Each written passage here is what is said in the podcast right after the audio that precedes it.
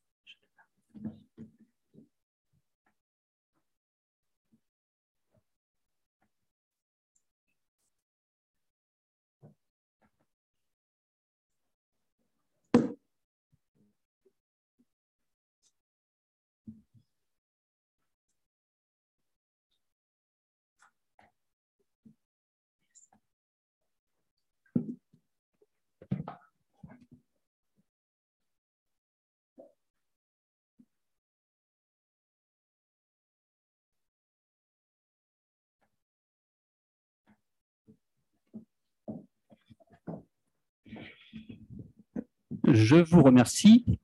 Je vais en effet vous parler d'une archéologie des bonnes et des mauvaises odeurs.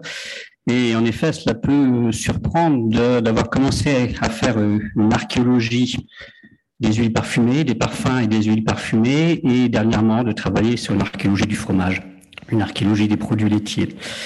Et en effet, et en fait, vous allez voir qu'il y a un lien direct. Il y a un lien direct parce que quand on parle de l'archéologie des parfums et des huiles parfumées, eh bien, vous verrez que dans l'Antiquité, ces parfums et ces huiles parfumées étaient très, très, très différents. Donc, des parfums que nous connaissons actuellement, et on va voir que nous sommes, si nous sommes dans un domaine de la parfumerie, de la, cosmétique, nous sommes aussi de l'Antiquité dans euh, d'autres domaines. Alors, une archéologie. Alors, j'essaye de, de changer de diapositive, mais ça ne marche pas.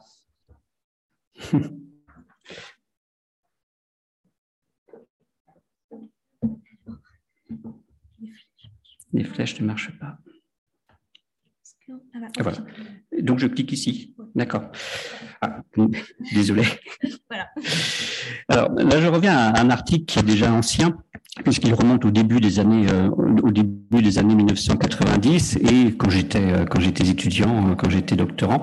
Et cet article d'archéologia qui m'avait marqué, puisque c'est le premier article que je connaissais qui parlait d'archéologie, d'archéologie des odeurs. Donc c'était un article signé de Philippe Maraval et de Marie-Christine Maraval-Vigne. Et voici comment se terminait cet article. Une odeur de mammouth. Le paléontologue s'exclame, c'est vrai, ça sent le fauve, quelle merveille. Donc évidemment, euh, euh, là aussi, moi j'étais émerveillé de voir que donc des, scientifiques pouvaient justement euh, s'émerveiller eux-mêmes donc d'une mauvaise odeur, mais d'une mauvaise odeur donc qui remonte à un passé très très lointain. Alors là, je ne vais pas vous parler de ces euh, donc de ces odeurs euh, naturelles que sont les odeurs de, de fauve. Je vais d'abord vous, vous parler justement de ici de tout un domaine qui est celui qu'on appelle le patrimoine immatériel évidemment les, les, odeurs qui pouvaient exister dans, euh, dans l'Antiquité et en particulier donc celles des, celles des huiles parfumées et donc des, des, parfums. Alors pour approcher cette, cette réalité, euh, d'abord, on a évidemment euh, ce qu'on appelle un patrimoine matériel euh, et qui est formé de milliers et de milliers de vases à parfum qui meublent nos musées, qui meublent aussi les, dépôts, qui, sont très, nombreux dans les dépôts de fouilles, on dirait dans tous les pays donc de, de, la Méditerranée et, même au-delà. Et donc nous avons ce qu'on appelle des objets, tout simplement des flacons hein, des flacons. Nous sommes dans le domaine, ici, vaste domaine des flacons de parfumerie. Et nous sommes dans un vaste domaine puisque, vu que les premiers ateliers de parfumerie remontent au quatrième millénaire avant Jésus-Christ, eh bien, vous voyez que nous avons une très très longue histoire.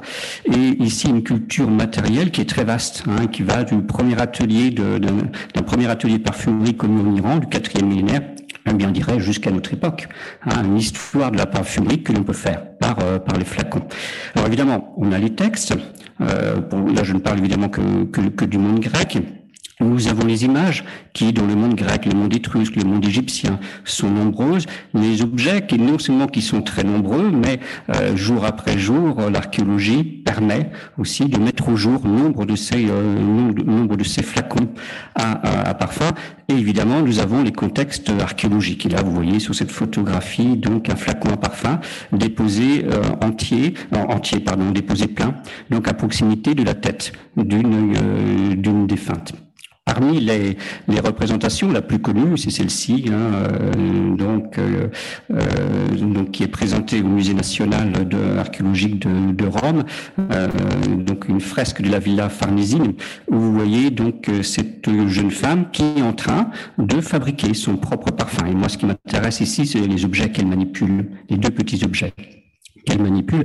Donc un petit vase à parfum, donc qu'on va appeler un alabastre, et puis une petite olpée, une petite cruche qui lui sert à faire le, qui lui sert à faire le mélange. Alors en fait, quand on se lance dans cette recherche, donc à l'époque j'étais doctorant, quand on parle justement d'une approche sensible et sensorielle, évidemment euh, quand vous quand, quand, vous commencez euh, donc à faire de la recherche, vous avez enfin le droit de pouvoir toucher les objets, de pouvoir manipuler les objets. Et c'est vrai que là, c'est une expérience sensible de pouvoir euh, manipuler ces petits vases à parfum qui sont faits pour tenir au creux euh, de la main et qui sont faits pour être utilisés à la fois par les enfants, par les femmes, euh, par, par les hommes et dont la morphologie donc est vraiment faite pour cette, cette manipulation. Mais sauf que au départ, donc je faisais des études de céramologie je ne savais pas qu'il me faudrait. En fait euh, travailler avec euh, de nombreux spécialistes, puisque nous sommes dans un domaine, alors qu'on appelle actuellement l'archéologie sensorielle. Hein, dans les années 90, on ne parlait pas d'archéologie euh, sensorielle, on parlait à la rigueur d'archéologie des odeurs, mais il faut évidemment travailler avec tous les collègues d'archéobotanique, d'historiens de la botanique, qui ne sont pas les mêmes, qui ne sont pas les mêmes personnes, les spécialistes d'archéologie des jardins, d'archéoagronomie d'archéologie des paysages et évidemment tous les spécialistes aussi des substances aromatiques et médicinales. Là aussi, il faut travailler forcément sur le croisement des sources littéraires, épigraphiques, iconographiques, archéologiques, et il faut faire appel à ce qu'on appelle les sciences dures, ce qu'on appelle les sciences dures, hein, euh, avec euh, donc des collègues justement des sciences dures, donc qui m'ont dit donc cette phrase qui m'avait marqué justement quand j'étais euh, étudiant, quand j'étais euh, doctorant, les sciences dures s'amollissent donc avec en, en contact avec euh, les thématiques euh, archéologiques.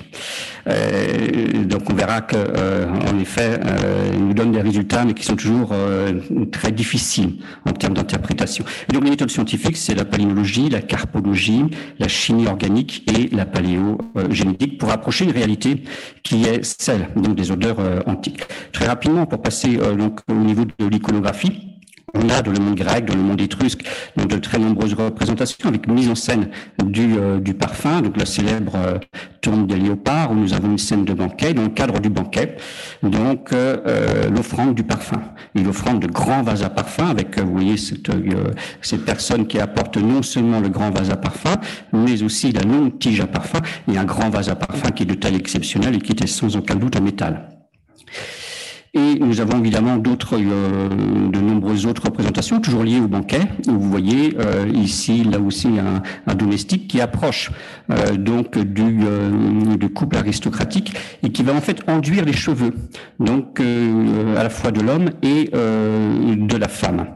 Donc une gestuelle que connaît très très bien par nombre de représentations, dont, euh, dont des terres cuites, des urnes cinéraires, euh, les deux célèbres sarcophages des époux, hein, celui du Louvre et celui de, du musée de la Villa Giulia. Il manque les objets, mais on sait très bien que parmi ces objets que manipulait euh, donc la femme, il y avait un vase à parfum.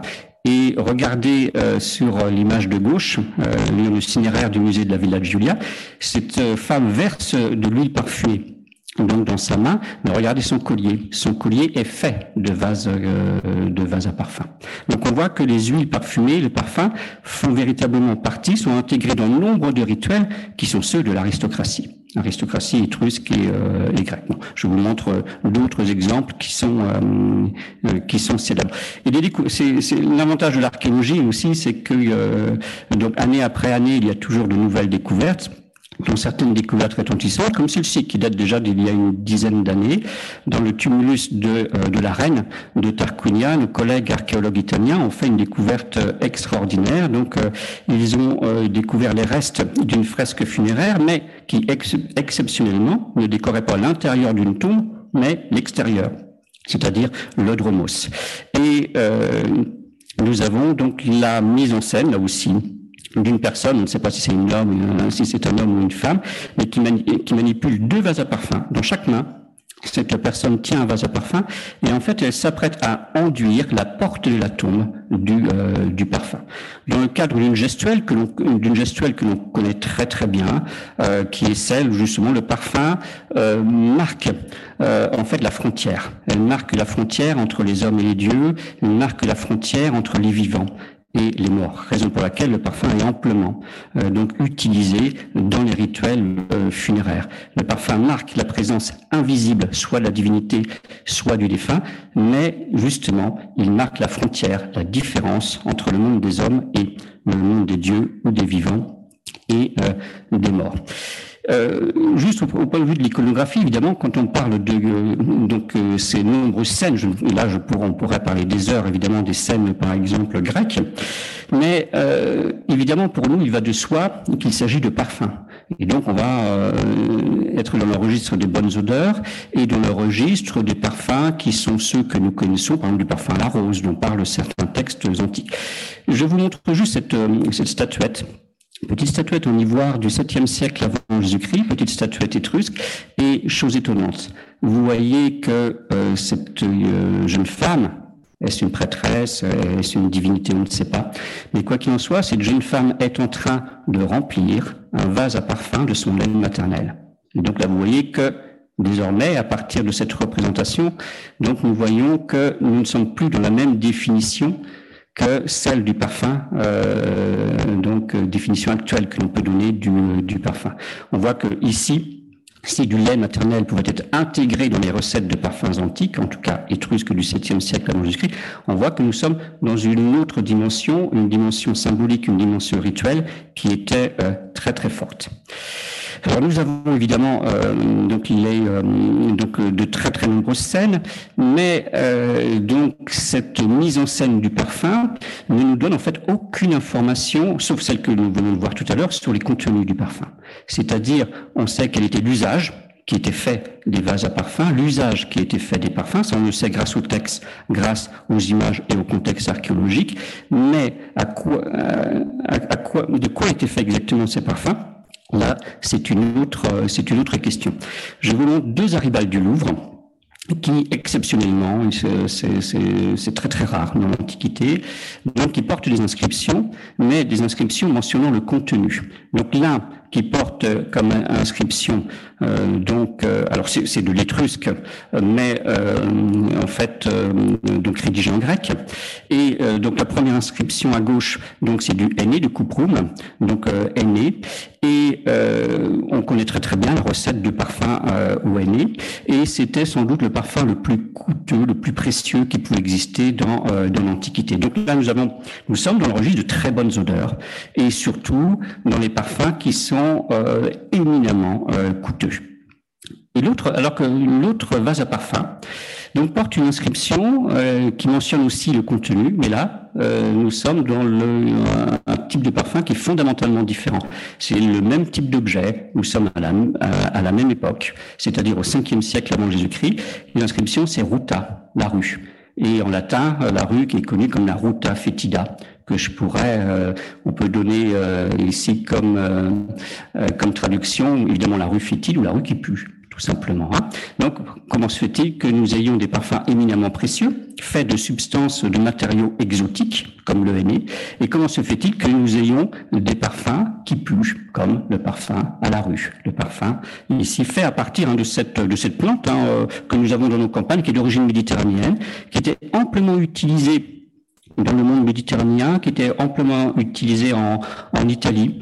Euh, on utilisait la rue, par exemple, pour parfumer le vin, hein, jusqu'au deuxième, premier siècle avant Jésus-Christ, avant que le poivre ne devienne d'usage courant pour parfumer le, vin. On utilisait la rue comme substance médicinale, et même jusqu'au XXe siècle, hein, dans nos campagnes, on utilisait la, donc, euh, la rue. Donc nous avons ici un matériau euh, végétal, euh, la rue, qui euh, donc est vraiment connu reconnu depuis au moins, on le sait, l'âge du bronze, dans tout ce qui concerne les recettes médicinales. Sauf que la rue, on n'est plus dans un domaine qui est du culinaire, et la rue est reconnue comme une substance, en fait, qui ne sont pas bons, qui sont qui sont mauvais. Alors, donc vous voyez que nous ne sommes pas forcément dans l'archéologie des bonnes odeurs, alors on peut faire, mais on peut être aussi dans l'archéologie des mauvaises euh, odeurs. Et là, je vous montre ici donc les reconstitutions justement de la gestuelle liée au, euh, au parfum. Et vous voyez donc à gauche euh, donc ces petits aribales hein, qui sont euh, de forme arrondie et qui sont vraiment faits pour être euh, manipulés au creux de, de la main, qui sont faits pour ne verser que quelques centilitres de substance qui est en fait une substance huileuse. Et c'est cela qui est qui est très important. Alors quand on fait de l'archéologie du, du parfum. On va s'intéresser euh, aux ateliers, bien sûr, euh, où ont-ils été fabriqués. On va euh, donc dater, on va dire c'est depuis le 19e siècle, voici les deux questions primordiales qui sont posées, l'attribution et la, datation de, de l'objet, le mode de transport et d'échange, les fouilles d'épave en particulier, c'est-à-dire les échanges maritimes, les usages, les usages des vases à parfum, le statut de leur contenu, est-ce que les parfums étaient coûteux ou euh, non, ça on peut le savoir par les textes et par les images en particulier, et on en arrive enfin au contenu. Donc comment peut-on accéder à cette réalité que fut le contenu. Il va de soi que euh, ces vases à parfum, quand on les, les vases à parfum qui sont si nombreux dans nos musées, si nombreux dans les vitrines de nos musées, si nombreux dans, dans les réserves, donc sont vides. Donc ils ont perdu donc leur contenu euh, d'origine. Nous sommes avec le parfum dans un patrimoine que l'on va qualifier d'immatériel. Alors euh, évidemment, patrimoine euh, ici immatériel, donc que l'on peut approcher par cette culture matérielle que sont les vases à parfum. Et là, je vous montre juste donc la très grande diversité de ces vases à parfum. Nous avons des objets qui sont d'une inventivité, qui sont d'une diversité étonnante. Hein, et regardez bien ces formes, hein, parce que toutes ces formes de vase à parfum, pourquoi est-ce que vous avez une forme de jambe masculine? Pourquoi vous avez une forme euh, donc euh, de tête euh, de tête casquée? Pourquoi est-ce que vous avez une forme de pied sandalé? Évidemment, tout cela est lié donc à l'usage du parfum et au statut du parfum. Le parfum est autant dans le monde masculin que dans le monde euh, féminin. Vous avez des, des, des, vases à parfum en forme de singe, en forme de porc-épic, en forme de hérisson, en forme de tête de Héraclès, en forme de coq, en forme de chevalier.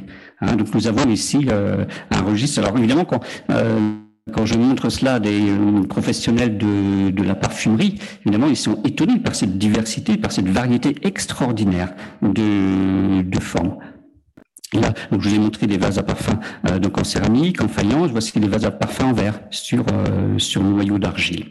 Alors évidemment, on parle de culture euh, de, de, patrimoine immatériel quand on parle du parfum, euh, et en sachant que justement, quand, quand j'étais doctorant, puisque on parle de cette approche sensible, donc on manipule ces, ces vases à parfum, et puis on prend l'habitude de manipuler de, nombreux, et puis évidemment, on ne peut pas s'empêcher de les sentir. Et là, c'est aussi une expérience que l'on a avec le conservateur, parce que comme le conservateur nous ouvre une vitrine, on ne peut pas s'empêcher, à un moment donné, sachant que quand on prend les vases dans les vitrines, de, évidemment, euh, d'essayer d'avoir cette expérience sensorielle de sentir l'intérieur du, du vase à parfum. Il faut savoir que tous les vases à parfum, en fait, euh, sentent la même chose. Ça sent la cave, hein, quand vous sentez l'intérieur d'un vase à parfum. Alors, on a fait des sessions hein, avec des nez, des, des professionnels, hein, des nez euh, de parfumerie, hein, et ben, qui, ça n'a pas donné de, de résultat parce qu'ils nous ont dit, bah, ça sent la cave, tout simplement. Euh, sauf quelques exceptions, sauf quelques exceptions. Et alors, évidemment, à ce moment-là, justement, quand on parle d'expérience sensorielle, quand vous avez encore quelques vases à parfum qui, alors les vases à parfum, le problème c'est qu'ils n'ont plus leur bouchon d'origine. Hein, à quelques exceptions près. Donc, soit les vases à parfum ont encore leur bouchon d'origine. S'ils ont leur bouchon d'origine, on ne va sûrement pas s'amuser à enlever le bouchon d'origine. Hein, pour les, évidemment, pour toutes les questions que vous pouvez bien euh, imaginer. On a parfois des, bouchons qui sont en plomb, euh, par exemple. Mais parfois, vous avez un bouchon sédimentaire, c'est-à-dire juste un, bouchon de terre. Dans ce cas-là, euh, donc évidemment avec l'accord du, du, conservateur, donc on peut euh, enlever euh, le bouchon sédimentaire. Et parfois, c'est arrivé quelques fois, là nous avons des odeurs. Et nous avons des odeurs qui remontent. Euh, donc à, euh, à l'Antiquité. Évidemment, le seul problème dans ces cas-là, c'est que c'est évidemment euh, une sensation très fugace. Hein, L'odeur disparaît très très rapidement, et c'est là qu'il faut se méfier. C'est là qu'il faut se méfier parce que ça, c'est une expérience qu'ont eu quand même euh, quelques archéologues, hein, euh, que ce soit en Égypte, y compris en Grèce et en Étrurie, ou des archéologues qui vont entrer euh, dans une tombe, des archéologues qui vont ouvrir justement un, vase à parfum et qui vont être marqués par les odeurs. Mais attention, les odeurs sont trompeuses parce que évidemment, vous allez par, par exemple avoir, c'était le cas dans les tombes égyptiennes, des odeurs de noix de coco. Ça ne veut strictement rien dire. C'est simplement en fait la transformation chimique donc des matières qui, au bout de quelques milliers, centaines, quelques milliers euh, d'années, produisent ces odeurs. Donc, ce ne sont pas du tout les odeurs d'origine. Donc là, juste, là, du coup, c'est trompeur.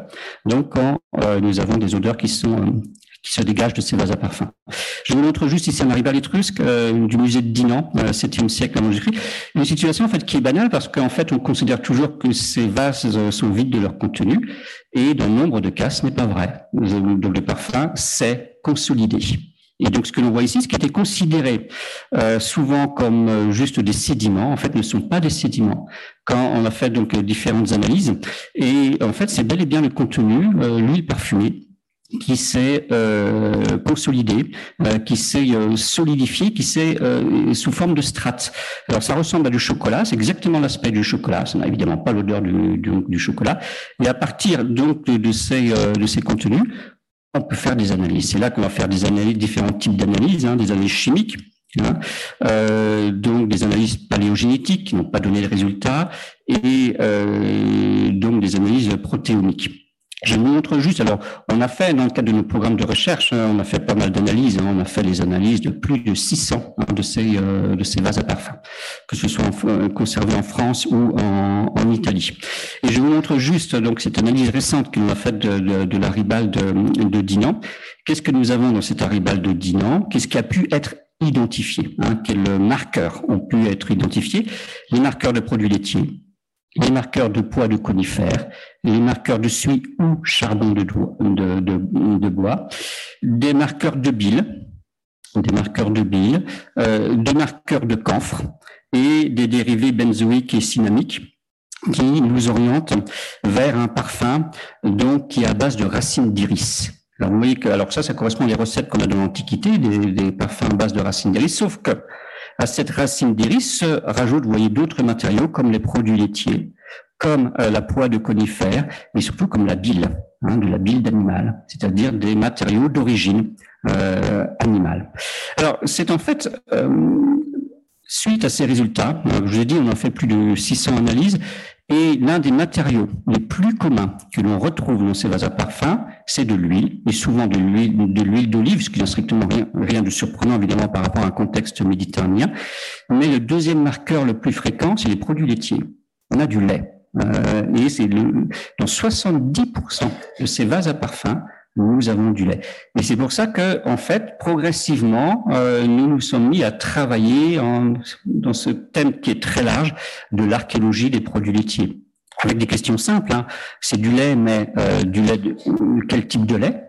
Est-ce que ça peut être euh, du lait humain? Euh, si ce n'est pas du, comme on l'a vu sur notre petite figurine, si ce n'est pas du lait humain, de quoi s'agit-il comme lait euh, Du lait de vache, du lait de chèvre, du, lait de brebis, euh, du lait d'ânesse aussi, très connu dans, dans, dans l'Antiquité. Et puis, surtout, le savoir quel type de produit laitier hein, s'agissait-il. Est-ce que c'est du lait frais Est-ce que c'est de la crème Est-ce que c'est du fromage aussi qui pouvait être utilisé dans ces, dans, dans ces vases à parfum donc vous voyez que déjà, euh, ces vases à parfum, ce n'est pas du tout les parfums euh, liquides auxquels nous pensons euh, actuellement. Ce sont des huiles parfumées, des huiles grasses mais dans lesquels nous avons aussi des produits à base animale, donc des produits laitiers, mais parfois aussi, et même assez souvent, de la bile. Euh, animal. Je vous montre juste quelques études de cas aussi euh, euh, très rapidement. Hein. ici, une cruche à Bobèche, une enochoe à Bobèche qui est typique du monde des vases à parfum du monde punique.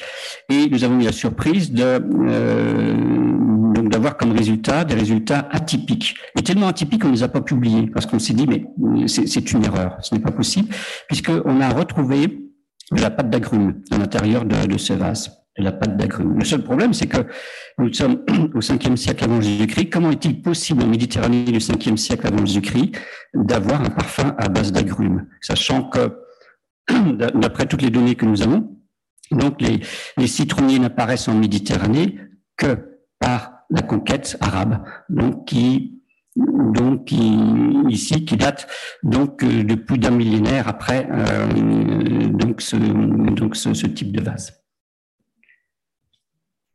Alors, donc, du coup, je passe très rapidement. Euh, je vous montre euh, ici, on, a fait tout un programme euh, d'archéologie expérimentale, justement reconstitution des, parfums, des parfums antiques. Nous avons fait cela dans différents lieux, dont aussi des, musées. Nous avons organisé des stages aussi pour le grand public hein, de reconstitution de ces parfums antiques. Là, c'est justement un parfum à la rue que l'on a, a fait, un parfum qui pue, tout simplement. Et en effet, ce ne sont pas très bons. Juste pour terminer, euh, produits laitiers, nous en sommes arrivés justement à l'archéologie des, fromages.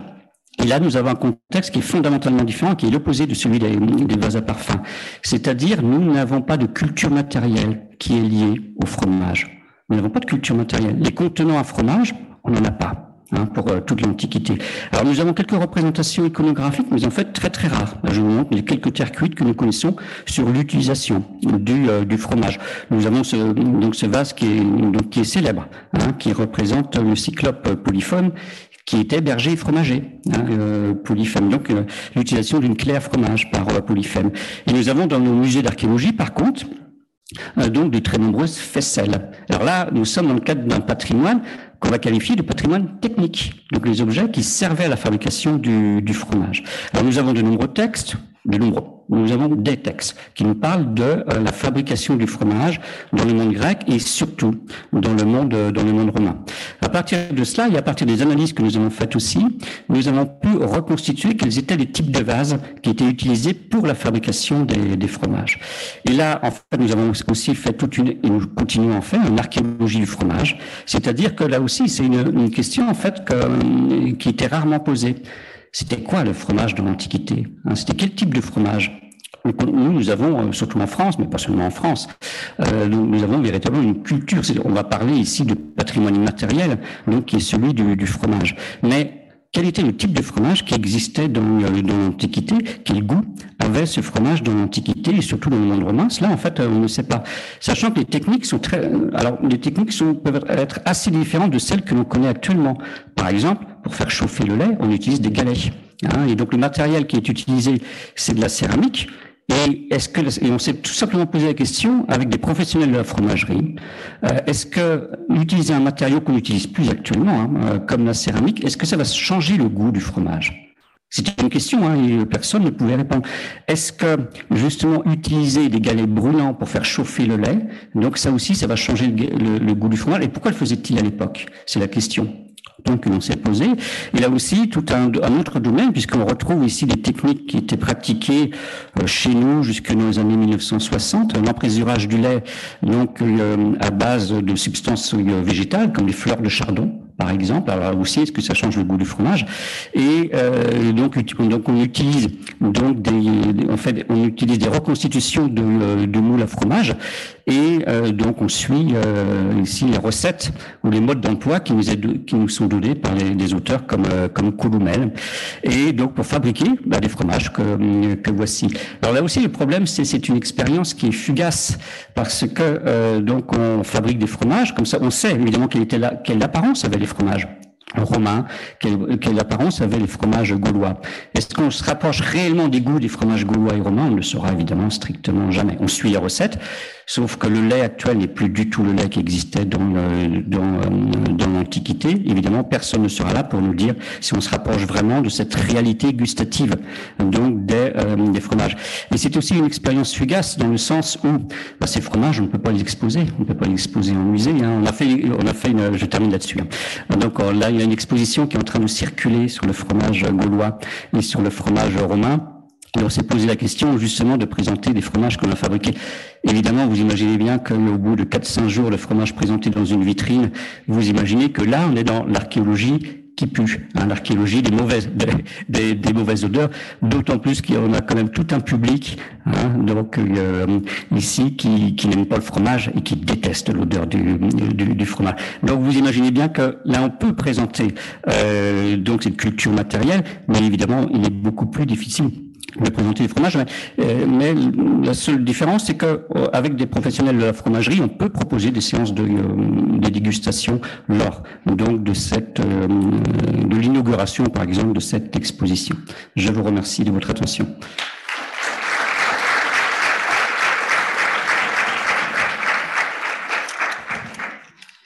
Merci beaucoup pour cette intervention passionnante et qui, j'espère, vous a passionné.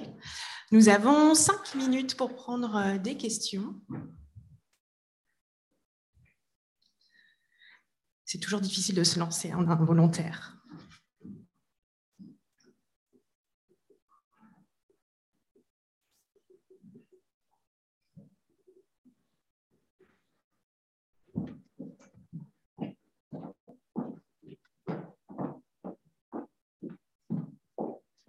Bonjour, euh, bah, déjà merci beaucoup pour cette présentation. Je me demandais si le parfum rentrait en résonance avec d'autres sens. Je pense par exemple aux vêtements qui étaient très colorés donc pour la, pour la vue. Il y a aussi des éléments métalliques pour jouer avec l'ouïe et qui étaient aussi parfumés. Donc est-ce qu'il y avait une sorte de logique d'ensemble où chaque chose était individuellement traitée? Oui, il y avait évidemment une, logique d'ensemble, surtout que euh, là, je ne vous en ai pas parlé, mais ce sont des huiles parfumées. Et donc la vue joue un rôle très, très, très, très, très important. Euh, ces huiles parfumées sont destinées, euh, je prends souvent cet exemple, mais s'il y avait un Étrusque et un Grec parmi nous, euh, avant même de le sentir, je le verrai. Quand vous vous enduisez les cheveux d'huile parfumée, quand vous vous enduisez les pavillons du nez euh, d'huile parfumée, ce qui correspond à nos textes, hein, eh bien, on est dans le domaine d'une certaine forme d'ostentation et aussi du visible. On enduit aussi les statues de des divinités d'huile parfumée. C'est pour leur conférer une présence une présence lumineuse. Les huiles parfumées sont dans le domaine de la luminosité aussi euh, aux odeurs répond la, euh, la luminosité. Et par rapport justement au, euh, au son, et ça on a ça au moins jusque dans le monde byzantin, mais je pense bien après aussi, dans le cadre des rituels. alors quels que soient les rituels, hein, que soit les rituels funéraires, le rituel du mariage aussi, ou le rituel par exemple de l'arrivée du prince, où les huiles parfumées jouent un rôle très important, tout cela se fait en musique aussi. Et il y a évidemment une réponse entre les sons, la vue d'une personne qui est enduite euh, d'huile parfumée. Et euh, les odeurs, euh, c'est la dernière perception que, que l'on va avoir. Par exemple, quand le prince va arriver près de vous, c'est là que vous allez pouvoir percevoir les odeurs. Mais auparavant, vous avez le son qui, qui, qui nous annonce l'arrivée de cette personne exceptionnelle. Ensuite, vous avez la vue d'une personne qui est enduite d'huile parfumée. Les vêtements étaient aussi enduits d'huile parfumée. Et ensuite, bah, vous avez les odeurs qui, qui, arrivent, les odeurs qui sont fugaces, parce qu'une fois que la procession est passée, eh bien, les odeurs disparaissent, euh, disparaissent aussi. Mais oui, il y avait vraiment une réponse euh, ici, donc un, un, jeu entre les, les différents sens. Oui.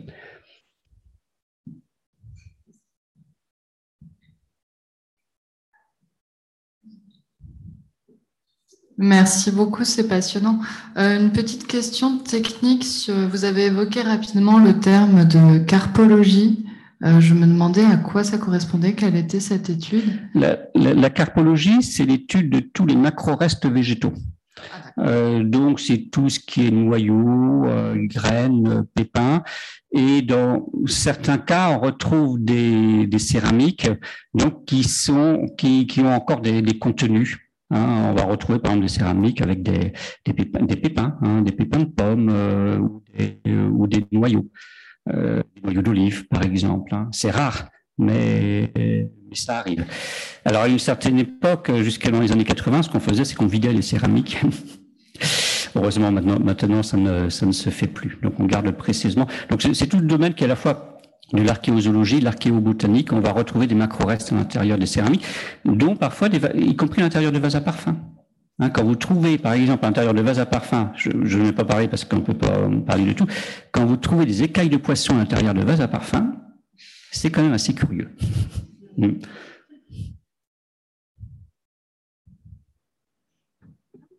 D'autres Bonjour. Alors, euh, moi, je voulais revenir un peu sur euh, les analyses peut-être qui pourraient être faites sur les faisselles, parce qu'on a les faisselles en, céramique, donc c'est des formes ouvertes, donc évidemment beaucoup plus compliqué d'avoir un contenu qui est conservé.